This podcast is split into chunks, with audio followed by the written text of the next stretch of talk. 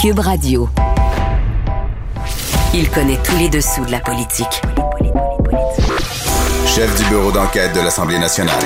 Antoine Robitaille. Là-haut sur la colline. Là-haut sur la colline. Cube Radio.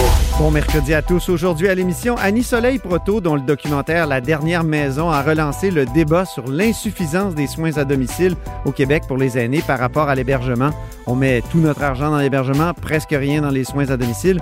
Répond à la ministre Marguerite Blais qui, à notre micro récemment, défendait farouchement le projet des maisons des aînés, solution évidemment axée sur l'hébergement. Mais d'abord, mais d'abord, parlons d'actualité politique immobilière. Antoine Robitaille. Il décortique les grands discours pour nous faire comprendre les politiques. Là-haut sur la colline. On en a déjà parlé à ce micro. Le gouvernement Legault entend maintenir la décision des libéraux de donner le vieux bâtiment de l'ancien hôpital Royal Victoria à l'Université McGill. Le Parti québécois exhorte le gouvernement à abandonner ce projet. Il l'a écrit dans un communiqué aujourd'hui. On en parle avec le chef parlementaire Pascal Bérubé. Bonjour. Bonjour.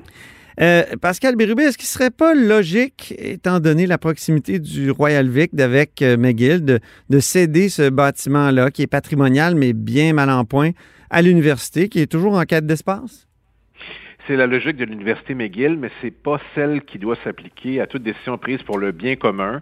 C'est un cadeau que l'État québécois et l'ensemble des contribuables vont faire à McGill. C'est un milliard de valeur. Donc, euh, résumons l'affaire. L'hôpital Royal Victoria a cessé ses activités autour de 2015. Ça a été transféré dans le nouveau CUSUM. Mhm. Et l'Université McGill a manifesté de l'intérêt pour acheter des bâtiments. Il y a un- des besoins d'agrandissement euh, pour son Oui. campus notamment. Le gouvernement avait refusé. Puis il y avait des craintes. Finalement, juste avant l'élection de 2018, ils ont dit d'accord. Puis en plus, on vous donne 37 millions pour accompagner la, transa- la transaction et le cadeau? Ça, c'est le gouvernement Couillard qui avait décidé ça. Ouais.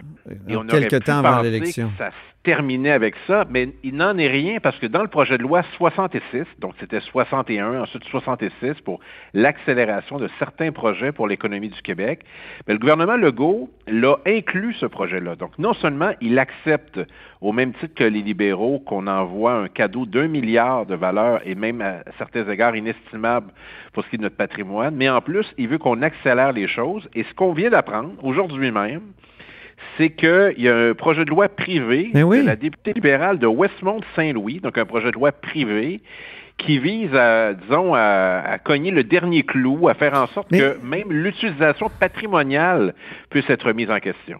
OK. Donc, euh, le projet de loi a été déposé en novembre dernier. Hein, c'est ça?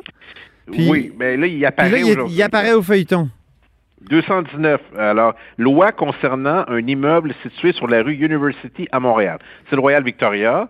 C'est Mais- partie du Mont-Royal. Ouais. C'est vraiment considérable comme, comme euh, espace. Et là où on a des craintes, ben, d'abord, le cadeau à l'Université McGill en a-t-elle vraiment besoin avec la richesse qu'elle a notamment de sa fondation? Oui. Mais ça va créer aussi une enclave anglophone où McGill et le fait anglais va dominer au plein centre-ville de Montréal. Pour les nostalgiques, c'est le retour d'un certain Golden Square Mile. C'était déjà anglophone, euh, le Royal Vic, non? Est-ce que là-dessus, Oui, il n'y a pas mais- vraiment de changement? C'est un hôpital Oui. anglophone? Mais à partir du moment où cet espace est, est disponible, et puis il y a aussi la montagne qui est à proximité, de nombreux observateurs, avocats, euh, amoureux de la montagne ont, ont manifesté là, vraiment une opposition très très forte. Je n'en nommerai euh, que quelques-uns. Il y a bon, des dizaines d'organisations, évidemment, mais On a reçu a, Gilles Paquin à l'émission bon, il y a, quelques temps, qui est un ancien journaliste. C'est ça, ancien journaliste de la presse qui, qui milite avec André Sirois, notamment un autre, un Voilà. avocat. Euh, oui, c'est ça. Donc, euh, euh, et- et- et- mais qu'est-ce que vous suggérez, vous? Qu'est-ce qu'est-ce qui serait une bonne manière de récupérer cet édifice-là qui tombe en ruine? Là, on a fait des articles Ouais. au Journal de Montréal là-dessus. Alors, on aura compris que l'espace a une valeur considérable et Ouais. il est souhaité que la continuité doit se faire à travers une mission sociale, une mission qui, qui rejoint le bien commun. Dans ce que là, ça va s'apparenter davantage à un gain privé pour l'Université McGill, qui en fera ce qu'elle voudra, notamment des condominiums si elle le souhaite. Je veux dire, euh, il, y a, il y a là lieu d'avoir un, un vaste débat sur ce que ça représente sur l'équilibre des forces linguistiques à Montréal. Il y a eu des consultations dans le passé, mais sur invitation et uniquement avec des gens qui étaient en faveur. C'est ce qui s'est passé. Alors, dans le dossier de la langue, vous m'avez souvent entendu parler du Collège Dawson et du dossier du Royal Victoria. Ben, ça va dans le même sens. C'est que l'État, quand vient le temps de financer de façon importante et supplémentaire des institutions, ben, il s'adonne qu'il choisit la plus grande université anglophone et le plus grand collège anglophone en leur donnant des avantages considérables qu'aucune autre institution pourrait aspirer à obtenir euh, au Québec. Un projet de loi privé de l'opposition, est-ce que c'est facile à bloquer, ça, pour euh, un autre membre de l'opposition? Euh, d'une part, les oppositions se plaignent tout le temps qu'on n'appelle pas leur projet de loi. Ça, c'est un beau code d'ouverture de la part du gouvernement, on pourrait dire. Ben, euh, oui, mais parce qu'il est d'accord. Parce que la CAQ est d'accord avec ce projet de loi, il faut le savoir. Donc, le Parti québécois, lui, est foncièrement contre et on va le manifester à chacune de nos interventions. Et croyez-moi, j'en ai long à dire sur le dossier. Euh, ça prend ultimement l'assentiment de tous à chacune des étapes. Ce soir, alors mercredi, Jusqu'à 22h30, on, va débattre euh, article par article de ce projet de loi, de son opportunité, mais à sa face même, on essaie de nous en passer toute une à quelques jours de la fin de la session parlementaire avec le concours du gouvernement de la CAQ, qui manifestement ne se pose pas plus de questions que les libéraux sur ce cadeau d'un milliard à l'Université McGill. Euh, ça me rappelle un projet de loi privé comme celui-là, ça me rappelle la loi concernant le projet d'amphithéâtre multifonctionnel de la Ville de Québec le projet de loi 204 d'Agnès Maltais en 2011. vous ne vous en souvenez plus, Pascal Bérubé, vous étiez là, pourtant ça avait fait tout un oui, Oui, oui, oui, oui. Hein? abstenu d'ailleurs. Ah bon, vous étiez abstenu? Absolument. Je m'étais abstenu avec ma collègue Véronique Yvon, je m'en souviens très bien. Ben, c'était le vote libre, hein? Donc, en 2011, euh, le gouvernement du PQ, euh, c'est-à-dire le, Parti québécois, n'était pas au gouvernement. C'est les libéraux qui étaient au gouvernement. C'était un projet qui visait à, bétonner l'entente entre Vidéotron euh, et l'amphithéâtre de Québec et, la ville de Québec. Puis ça avait mené à... Et, là, c'était aussi un membre de l'opposition qui déposait, c'était Agnès Maltais. Ça me fait penser à cette... Ça me fait penser à ça. Ben, je pense que la seule chose qui est en commun, c'est que c'est un projet de loi privé. D'ailleurs, vous me permettez... De l'opposition aussi. Oui. Qui permet au gouvernement de faire quelque chose qu'il ne veut pas faire directement. Euh, oui, mais vous me permettrez de rappeler, parce que ça fait dix ans, puis on y a fait écho sur certains... Euh, certaines plateformes que les députés démissionnaires de l'époque au Parti québécois n'avaient qu'à exercer leur vote libre. Et s'ils avaient fait ça, ben, ils auraient rendu un fier service au Parti québécois. et peut-être qu'on aurait été un gouvernement majoritaire. Rappelons aux auditeurs que, justement, le, Parti québécois avait éclaté à ce moment-là, d'une certaine façon. En tout cas, ben, euh, il y avait eu le, le débarquement du 6 juin, comme je dis. Ben, comme je euh, qui nous a quand même conduit à former le gouvernement quelques mois après. C'est quand même pas mal. Oui, bon. J'aimerais euh, bien, moi, qu'on éclate comme ça au cours des prochains mois. Ouais. Ah oui, OK. Ben, c'est les libéraux qui éclateraient, en l'occurrence, avec euh, le projet de loi 219, non? Ben, en fait, ils y tiennent manifestement beaucoup pour des raisons qui leur appartiennent.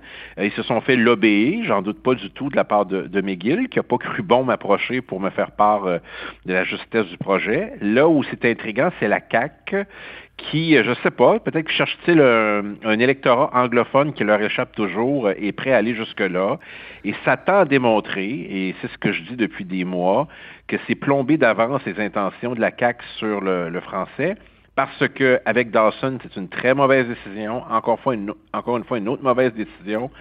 On jugera sur les résultats et jusqu'à maintenant, ces attributions financières vont certainement démontrer que si c'était un enjeu réel, le français à Montréal, ben, ils n'autoriseraient pas ce projet-là. Le leader parlementaire de la Coalition Avenir Québec, donc celui qui autorise d'une certaine façon qu'on appelle au feuilleton le projet de loi en question, ben, c'est Simon Jolin Barrette, le, protecteur du français. Est-ce que c'est pas paradoxal? Ben non, parce que M. Jolin Barrette n'est pas le maître de la stratégie sur le dossier de la langue. Ça se décide au bureau du premier ministre et on a dit quoi faire à M. Jolin Barrette. Et vous allez pouvoir le vérifier à travers le projet de loi 96 aussi. M. Jolin Barrette aurait certainement fait son projet de loi de façon différente sur la langue, mais il est à peu près le seul à plaider pour des mesures un peu plus structurantes. Le reste de l'équipe, c'est service minimum, et c'est ce qu'il va livrer cet automne, et ça se vérifiera, croyez-moi. Vous allez suggérer des modifications à ce projet de loi, euh, le projet de loi 96? Ah ben oui, c'est déjà contenu dans le plan qu'on a présenté il y a quelques Mhm. semaines, notamment sur le cégep en français. D'ailleurs, on a appris qu'il y en avait beaucoup, les extrémistes au Québec, Ben oui. qui, croyaient, qui croyaient que le cégep en français est une, une bonne idée. Donc, euh, imaginez quand Simon Jolin Barrette sera chargé de dire au grand Guy Rocher, en commission parlementaire, que c'est un extrémiste de penser une telle chose. Euh, je ne sais pas s'il va s'oser. Il va oser faire une telle chose. Et là, on négocie présentement les groupes. Je vais vous apprendre quelque chose que je n'ai pas dit à personne, si vous me permettez. Oui. On négocie les groupes qui vont pouvoir participer au projet de loi 96 et j'ai appris ce matin que euh, Frédéric Lacroix, qui est un spécialiste Oui. de ces questions, qui a remporté le prix du livre politique de l'Assemblée nationale, le démographe Marc Termotte, le mathématicien Charles Castonguay et d'autres organismes spécialisés en langue ont tous été refusés par la CAQ qui ne veut pas les voir en commission parlementaire. Oh, ah, ça, c'est surprenant quand même. Ah, il y en a toute une liste. Partenaire pour un Québec français, la Société Saint-Jean-Baptiste de Montréal. J'ai même voulu inviter Dawson pour que c'est... Non, la CAQ ne veut pas. Les, les villes de banlieue, à celles qui ont moins de 50% d'anglophones, euh, la CAQ refuse aussi. Donc, euh, c'est mal barré. On continue de négocier. En terminant, je reviens sur le projet de loi 219 là, sur euh, le Royal Vic euh, qui, qui va être euh, cédé à, à McGill. Je me souviens que pour le projet de loi 204 sur le centre Vidéotron, c'était Amir Kadir qui avait pu opposer son veto à toutes sortes de, de- de situations. Est-ce que ça va être le cas aussi? Avec, euh, Ben- Est-ce que c'est possible que ce soit le, le même type de, de- de blocage de, de votre part? On verra, mais on va s'opposer à chacune des étapes. Et puis, euh, ça tombe bien, je suis particulièrement inspiré aujourd'hui. Alors, j'ai beaucoup de choses à dire. Mais est-ce que ça prend, ce que je veux dire, c'est que mécaniquement, est-ce que ça prend, est-ce que vous avez comme un veto? À terme, oui. C'est-à-dire même un député indépendant pour avoir un, C'est ça. un veto. Alors, vendredi, ça va culminer en ce sens-là parce qu'on arrive en fin de session, puis là, il y a des délais. Là. Puis pour, pour faire face aux délais puis aux étapes, ça prend l'appui de tout le monde. C'est exactement ce qui s'est passé dans le projet de loi sur la presse, le projet de loi 400 au printemps 2018. Oui. Ça me rappelle beaucoup de souvenirs. Et bon, on avait fini par euh, voter en faveur, puis on transformé le journal. Mais dans ce cas-ci, on peut penser que si ce projet de loi ne passe pas maintenant, imaginez, il reviendra à l'automne en même temps que la loi 96 en parallèle. Oh, ça serait intéressant. Ça serait intéressant de voir euh, les, euh, les, les comparaisons entre les deux. Merci beaucoup, Pascal Bérubé, Ça fait plaisir, Antoine Robitaille. Chef parlementaire euh, du Parti québécois.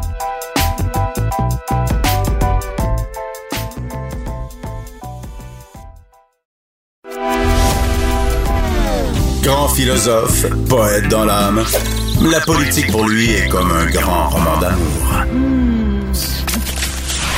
Vous écoutez Antoine Robitaille, là-haut sur la colline. Maintien à domicile ou hébergement, c'est le grand dilemme dans la gestion des soins pour les aînés.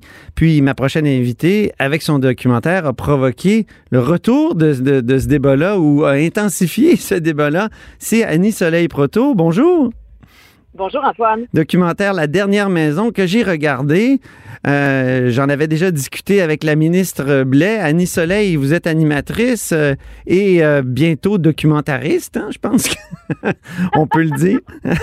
déjà, quand on en a fait un, c'est déjà, déjà parti. Je peux t'accorder ce titre. Donc, Marguerite Blais, je l'avais interviewée là-dessus, sur tes propos après ton passage à Tout le monde en parle. Puis elle avait dit, ben, pourquoi elle m'a pas appelé? Puis a dit que finalement, les maisons des aînés, c'est pas en contradiction nécessairement avec euh, le maintien à domicile parce que il y a, plein de personnes âgées qui ont besoin finalement d'une euh, telle dernière demeure parce que i- ils sont en perte cognitive sévère. Qu'est-ce que tu as pensé de sa réaction à ton entrevue? À Tout le monde en parle?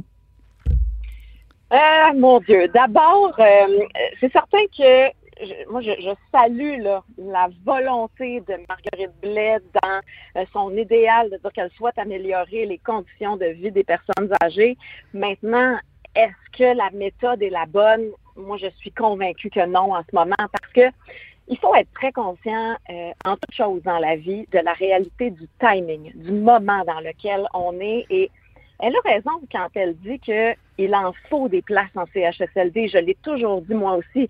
Il vient très souvent un temps dans la vie où le maintien à domicile n'est plus suffisant.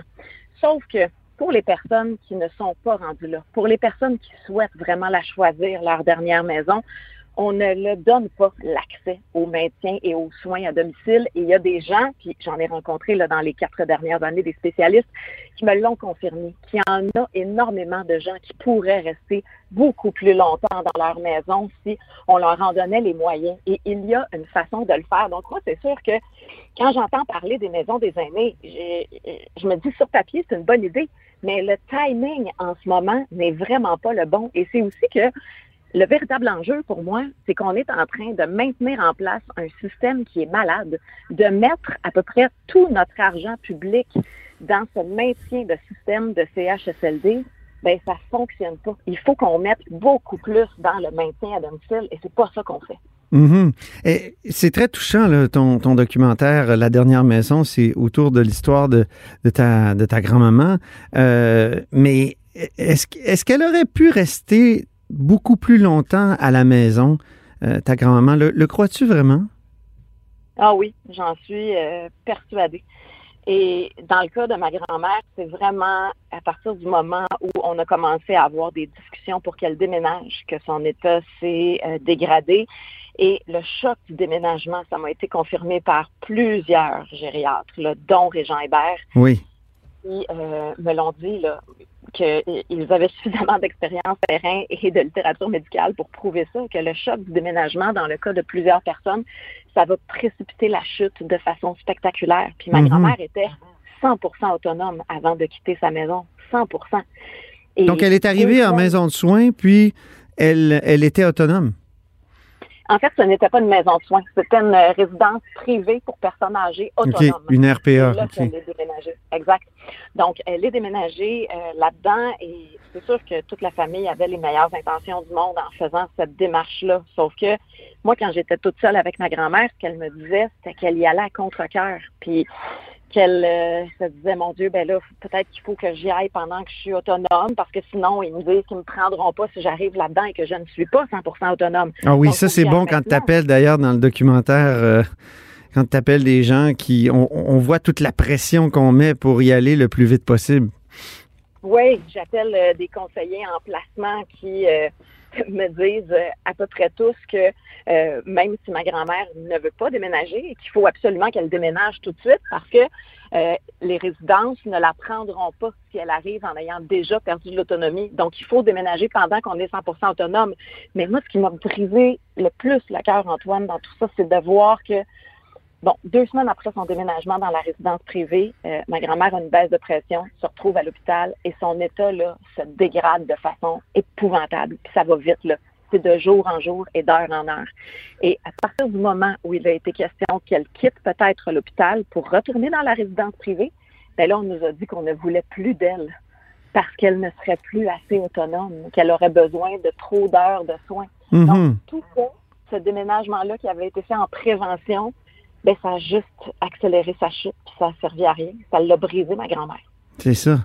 Euh, donc, euh, c'est une erreur de mettre autant d'argent dans les, euh, les maisons des aînés, mais aussi dans la rénovation des CHSLD. On est rendu quoi à 2,6 milliards en tout. Là.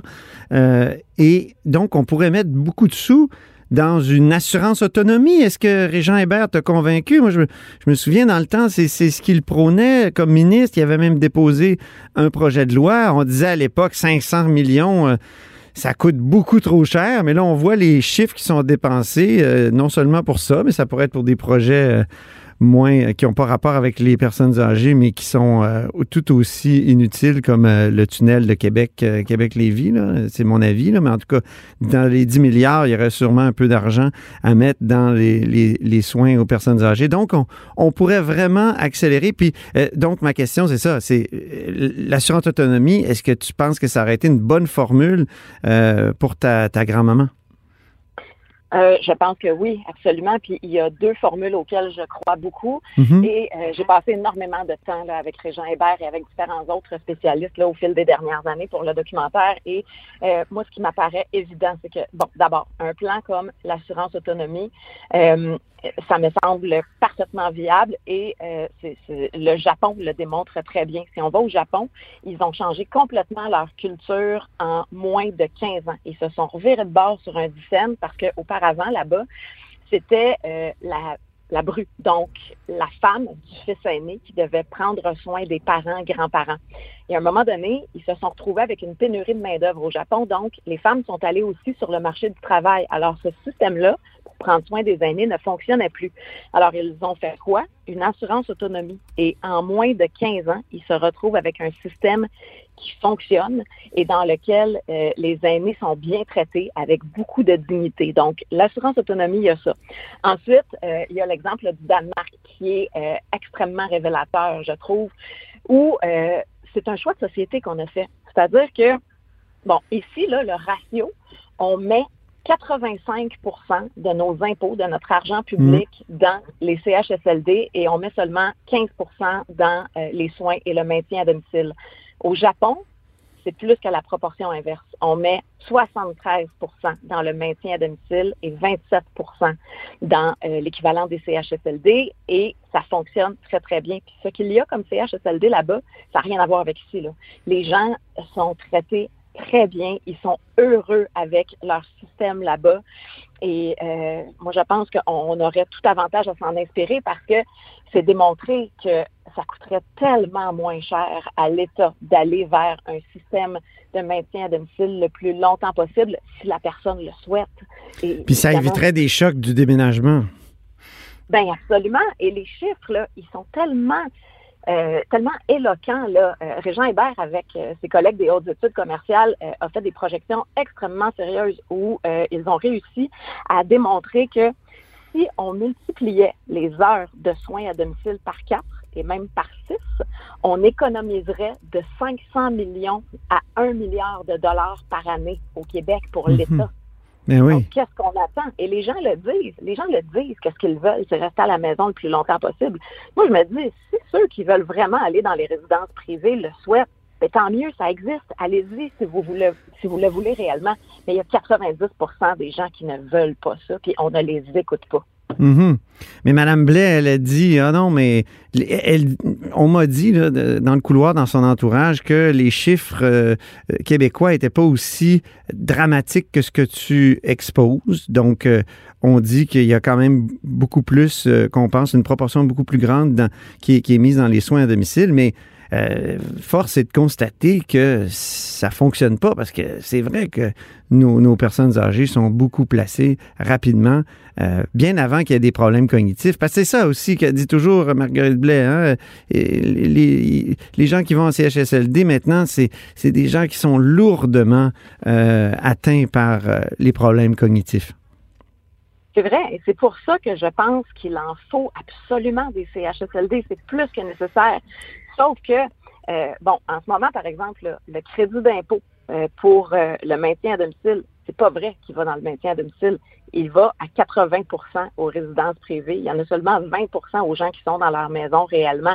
Donc, c'est très facile de faire parler des chiffres dans, le sens où on, le souhaite, malheureusement. Mais moi, je peux vous dire que les quatre dernières années, je les ai passées à parler à plusieurs spécialistes, des gens sur le terrain et je suis pas mal convaincue euh, de ce que j'avance. Il y a du monde près de toi qui est en politique. Euh, on pense à Pascal Bérubé. Est-ce que ça t'a donné envie de, de, de, plonger en politique? De, de faire de la politique? Pas en tout. Non? non, pas du tout. Euh, moi, je crois beaucoup à l'union des voix citoyennes. Puis là, je reçois, là, depuis que je suis là, tout le monde en parle, des milliers de témoignages de gens qui me racontent leur histoire, puis j'exagère pas, c'est vraiment des milliers qui me racontent leur histoire avec leurs parents, leurs grands-parents, et en très, très grande majorité, je dirais 99% ce sont des histoires tristes. Et je pense que le mouvement populaire en ce moment qui est en train de se lever pour qu'on ait euh, de façon beaucoup plus juste accès aux soins à domicile, pour tous les Québécois qui le veulent. Ben moi, quand je vois euh, ces gens-là qui s'élèvent et qui le disent haut et fort, que c'est de ça dont ils ont envie pour leur vieillesse à eux, ben je me dis, Colin, il faut qu'on nous écoute et j'y crois vraiment aux voix mhm. citoyennes. Euh, Donc, pas de politique euh, pour Annie Soleil. Pascal, il dit toujours que je ne serais pas capable de suivre une ligne de parti. Ah! Même si c'est lui le chef ou, ou, le chef Ah, parlementaire, disons. Euh, J'aime ça garder mon, mon, mon- mon droit de parole entier, disons. J'ai énormément de respect et d'admiration pour le travail des députés sur le terrain, vraiment. Puis je le vois à quel point c'est utile et qu'il y a un travail de proximité qui se fait. Puis de voir toute l'aide que ces gens-là apportent aux gens dans leurs comtés respectifs, Ben oui. c'est parfait. Sauf que, Mais si tu étais ministre, Annie Soleil, tu commencerais par quoi pour régler le problème? Des, des soins aux aînés puis des, de, du- de l'endroit où ils vivent? Ben, euh, vraiment, là, je, je, je pense qu'il est grand temps qu'on pense à changer complètement notre système. Puis je le sais que c'est difficile à faire, de partir d'un point A puis de revirer ça à un point Z, là, en peu de temps. Mais en même temps, ça fait tellement longtemps qu'on en parle. Donc là, moi, ce que je ferais, ce serait vraiment de tenter de suivre l'exemple du Danemark du plus près possible parce qu'il fonctionne. Donc, moi, ce serait ça. Si, si j'étais ministre, mais là, on est dans l'hypothétique. Oui, oui, ça oui. ce serait ça que je ferais, vraiment. Oui. Mais Mme Blais, elle fait beaucoup pour les proches aidants actuellement. Il y a une politique sur la proche aidance. Est-ce que, est-ce que ça, c'est pas un bon départ? C'est très bien. Les proches aidants, là, en ce moment, ils ont très peu de soutien psychologique et surtout très peu de soutien financier. Et c'est nécessaire d'améliorer ça parce que ces gens-là euh, donnent leur vie, leur cœur, ils s'épuisent à prendre soin d'un proche. Donc, euh, la, la tâche, parce que oui, c'est une tâche de proche aidant, il faut la valoriser et il faut l'aider concrètement. Donc, il faut faire plus et beaucoup plus en ce sens-là. Et euh, Quoi, par exemple? c'est vrai. Qui- Ben, en, en offrant plus de soutien psychologique et énormément plus de soutien financier. Là, Ah parce oui. que là, ça ne va pas du tout. Et juste au Canada, là, euh, ce sont là, c'est des centaines de millions de dollars euh, qui sont euh, qu'on ne retrouve plus là, euh, Oui. par année sur le marché parce que les proches aidants s'épuisent, ils ne peuvent plus travailler et ils ne font que ça. Donc, si on améliore les soins à domicile et qu'on donne un vrai accès, ben là, on vient libérer les proches aidants. Mais pour réussir ça, il faut aussi traiter Mhm. beaucoup mieux les auxiliaires, les infirmières, euh, les préposés, autant dans le réseau euh, de santé euh, tel qu'on le connaît maintenant que euh, ceux qui travaillent dans le maintien à domicile. Il faut réfléchir à ça. Il faut mieux les traiter, ces gens-là. Ce sont des professions. Ils ont étudié pour faire ça et ce sont aussi des vocations. Puis il faut qu'ils aient plus de respect qu'en ce moment. là. Je sais pas ce qui est arrivé dans les années 60 ou 70 pour qu'on pense que le- les soins de santé, c'était plus du tout à la maison. hein. Je pense que, tu sais, les médecins, là, dans d'autres pays, les médecins viennent à la maison. Euh, Ben oui. et, et- et donc, peut-être que c'est le même type de raisonnement qu'on s'est, qu'on s'est fait, qu'on a fait dans les années 70, qu'on a dit non, ça, ça se passe plus à domicile. Puis c'est peut-être pour ça qu'on a sorti beaucoup les, les, soins, même pour euh, les personnes âgées, du domicile. C'est une hypothèse que je fais. Je ne sais pas si, si tu es d'accord. Euh, oui, en fait, c'est- exactement ça. C'est- C'est bel et bien ça. C'est que dans les années 70, les CHSLD se sont développés comme une branche euh, des hôpitaux liés au CLSC. Donc, c'est ce que tu viens de décrire, c'est exactement ça, parfaitement.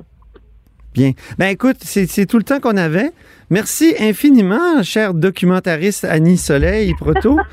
je t'ai donné ce titre-là parce que je sais que tu as d'autres projets. Puis euh, on a bien hâte de, voir tout ça. Animatrice aussi, évidemment. Merci. Et il faut regarder La Dernière Maison. Je le dis aux auditeurs de là-haut sur la colline. euh, on peut le revoir, hein, Annie Soleil? À quel endroit?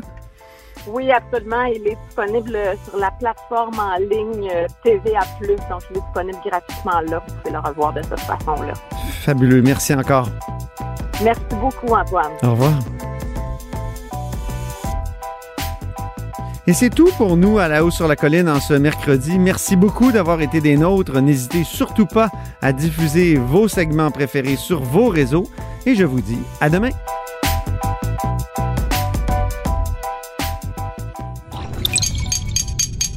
Cube Radio.